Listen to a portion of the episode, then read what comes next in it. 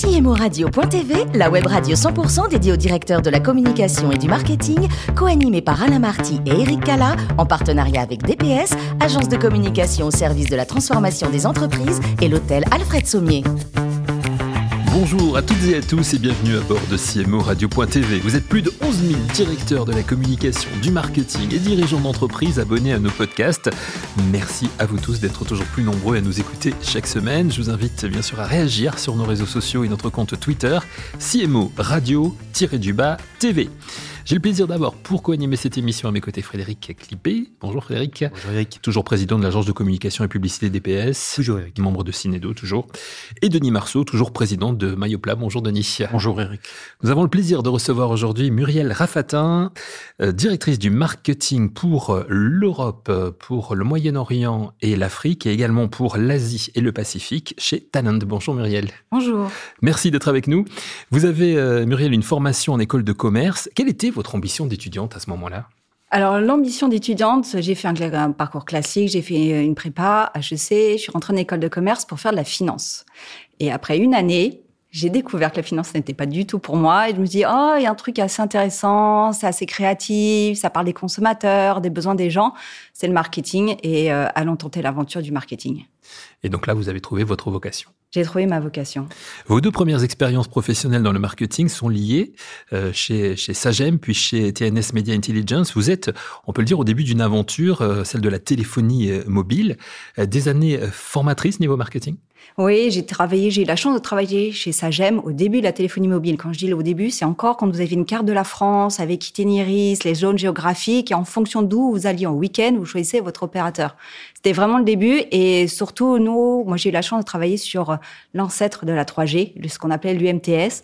Donc en tant que marketeur, on commençait déjà à réfléchir à quels besoins ça allait répondre, sachant qu'on est vraiment dans un espace de création puisque c'est un produit qui n'existe pas, un service qui n'existe pas, et on essaie d'imaginer ce que le consommateur va pouvoir faire avec euh, cet UMTS.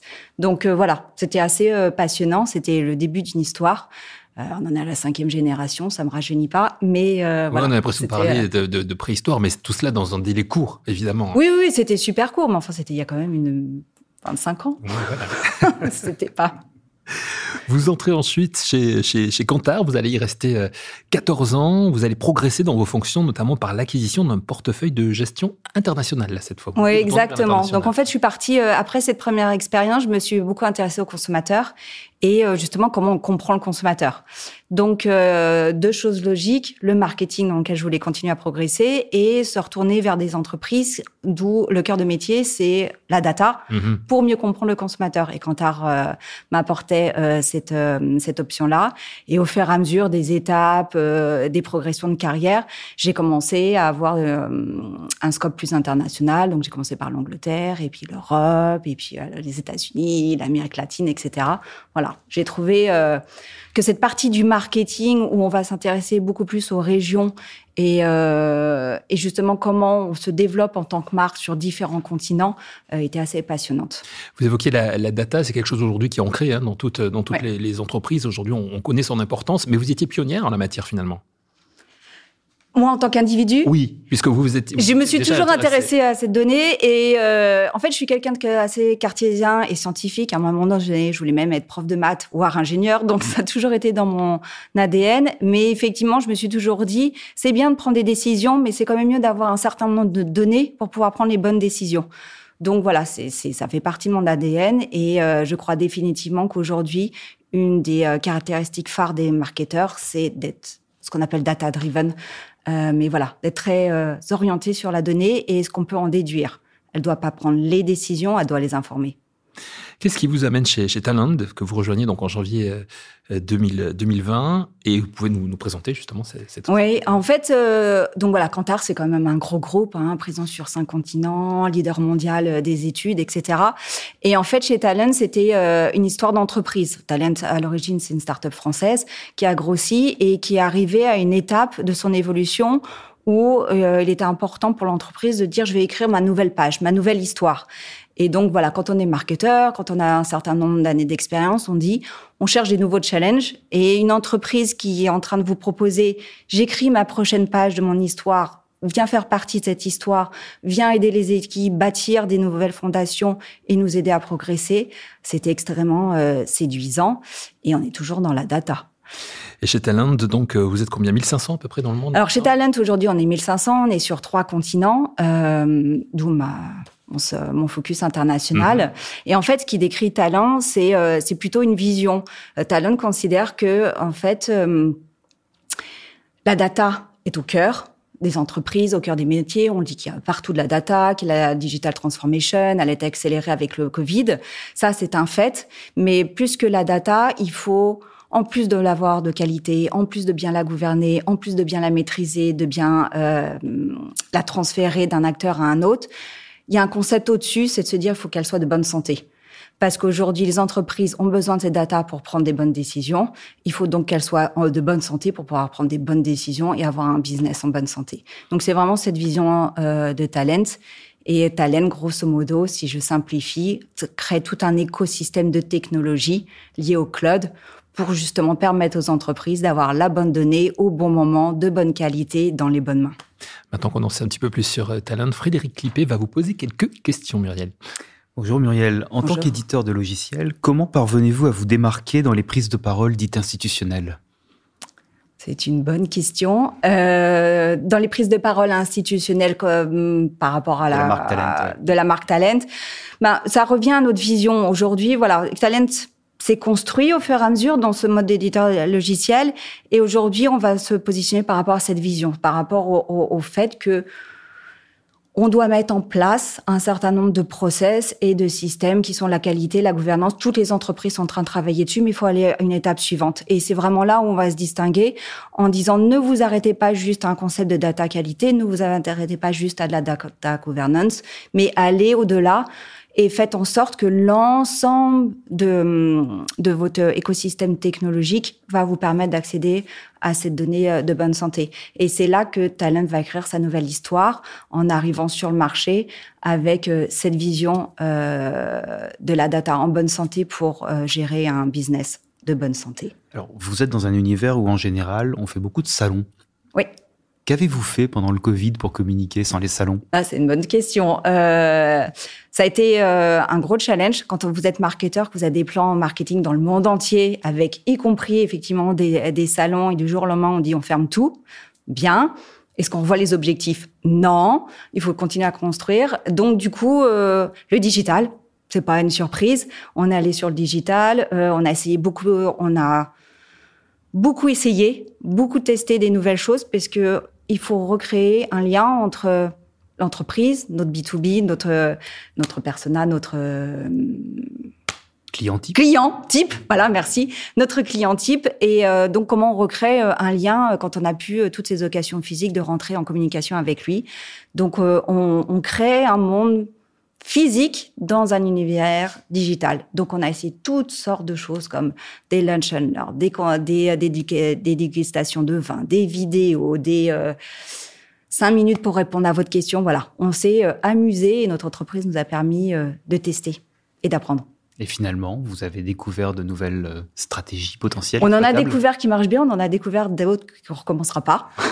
voilà, c'est là l'avantage du marketeur, c'est qu'on peut tester et avancer. Et oui, on a, on a, on a découvert des nouvelles stratégies d'engagement avec nos clients euh, qu'on va continuer à mettre en place. Alors, votre solution est par nature euh, fidélisante. comment nourrissez-vous la relation client? Alors, elle est fidélisante, oui, mais on peut quand même décider de changer de technologie.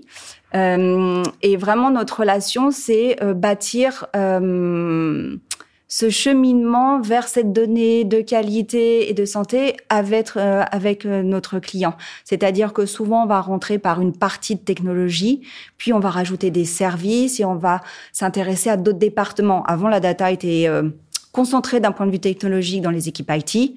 Aujourd'hui, les lignes de business comme les ressources humaines ou le marketing ou le sales en ont besoin. Et donc, au fur et à mesure, on va grandir avec l'entreprise qui a de plus en plus de besoins avec euh, l'objectif ultime. Est-ce que je suis sûre que ma, mes business ont accès à la bonne donnée pour prendre les bonnes décisions? Donc, on grandit avec nos clients. Il vous écoute attentivement, mais il a plein de questions aussi pour vous, Denis Marceau. Ouais, une question justement sur la data. Donc, euh, vous, votre, votre, votre, mission finalement, c'est de, de, faciliter la vie du client euh, sur des gros volumes de data. Je voulais savoir quelle place vous faisiez euh, sur ces sur ces manipulations au niveau de l'intelligence artificielle ou du machine learning. Est-ce que c'est déjà intégré aujourd'hui dans vos solutions? Alors ça, ça, ça rentre en parallèle, ça vient s'intégrer dans nos technologies. On a aussi notre objectif, c'est d'aider l'entreprise à, hum, avoir cette data de qualité et qu'elle soit propre et dans les bonnes mains. Donc oui, on introduit des parts d'intelligence artificielle pour aider et accélérer en fait les temps euh, de traitement euh, des données ou aider les euh, entreprises à mieux nettoyer leurs données. Et effectivement, le, machine learning et l'intelligence artificielle rentrent euh, dans nos process. On a des clients, euh, par exemple, qui vont utiliser nos données pour euh, accélérer les temps entre des demandeurs d'organes et le fait de trouver une bonne solution. Donc les hôpitaux, par exemple, utilisent nos, nos technologies et grâce à l'intelligence artificielle, etc., on accélère les temps de process de la data. Euh, une question qui n'a rien à voir avec de la technique. Donc, vous étiez euh, avant Talent principalement sur du, mass market. Euh, donc là maintenant, vous êtes plus sur des activités professionnelles. Est-ce que ça vous manque pas trop le, le B2C Alors, j'étais en B2B2C. Donc attention, Kantar, les premiers clients de Kantar sont les entreprises. Mais par contre, on s'est intéressé au consommateur final et j'ai envie de dire les logiques de comment on va engager, comment on va séduire un consommateur, on retrouve quand même beaucoup de, euh, similitudes entre euh, le B2B et le B2C. Mais j'étais quand même dans du B2B. Frédéric. Oui, euh, Muriel, constatez-vous une différence de maturité sur les sujets data entre les différentes zones géographiques ou les différents pays sur lesquels vous intervenez? Ouais, c'est une bonne, euh, c'est euh, c'est une vraie réalité. On a vraiment des pays qui sont beaucoup plus matures, qui ont déjà transformé, euh, accéléré leur transformation digitale, qui sont beaucoup plus passés sur le cloud. On a des pays euh, qui commencent et on, on voit euh, surtout en Europe, on a bien sûr la France, l'Angleterre, on est très en avance, mais on a aussi les pays nordiques euh, qui ont euh, vraiment des taux euh, d'utilisation du cloud euh, qui approchent les 80-90% pour les entreprises qui sont énormes. Et là, ce qu'on voit dans la zone Asie-Pacifique, et d'ailleurs, on a les grands, euh, les grands noms, les Google et Amazon, etc., qui sont en train d'implanter des data centers dans ces zones géographiques. Donc, on voit bien qu'il y a une accélération des entreprises sur la transformation digitale et euh, sur cette appétence pour, euh, pour, pour le cloud. Vous avez une fonction donc qui vous amène à voyager beaucoup, euh, Muriel, pour le, le, travail, mais aussi pour le plaisir. Et je crois que vous avez un petit souvenir particulier lié à un voyage. Oui, c'est ce que c'est ce que j'ai dit en préparation. En fait, euh, le voyage qui me tient le plus à cœur, c'est la première fois que je suis allée en République dominicaine. Un parce que c'était beau, et deux parce que je suis repartie euh, avec la joie d'avoir un, un, nouvel arrivant dans la famille. Donc euh, voilà. Voilà. Donc c'était vraiment un voyage. c'était le euh, voyage de ma vie, on va dire. La première fois que je découvrais les îles et euh, le bonheur, euh, voilà, de fonder une famille. Et quel est le voyage que vous rêvez de faire et que vous n'avez pas encore fait justement? Alors là, le prochain, euh, j'ai toute la famille qui qui tanne. On voudrait aller à Tahiti. Voilà. Pour faire de la plongée notamment? Pour faire de la plongée, euh, pour profiter de nos magnifiques paysages français et voilà. Mais c'est loin. C'est loin. On est quatre c'est compliqué. Ça se programme, faut. Ça se programme un peu. Puis on voudrait être un peu sûr euh, de pouvoir y aller, de pouvoir revenir. Euh, voilà, pour l'instant, c'est un peu compliqué. Je parlais de la plongée parce que vous êtes aussi une sportive et mm. vous êtes, euh, vous me disiez justement en préparant, vous êtes remis au, au tennis. Oui.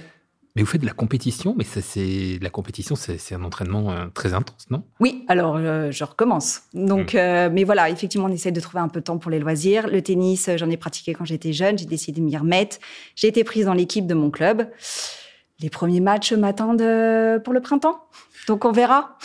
Voilà, on croise les doigts. Hein. Merci. On, on, vous souhaite bonne chance. Pour terminer, pour revenir peut-être un, un, mot sur, sur, sur votre métier, vous le voyez évoluer comment, votre métier euh? Celui du, euh, du marketeur, je ouais. pense que c'est un métier qui est extrêmement intéressant parce que personne ne sait quel sera le métier et quelles seront les compétences dont on aura besoin dans dix ans.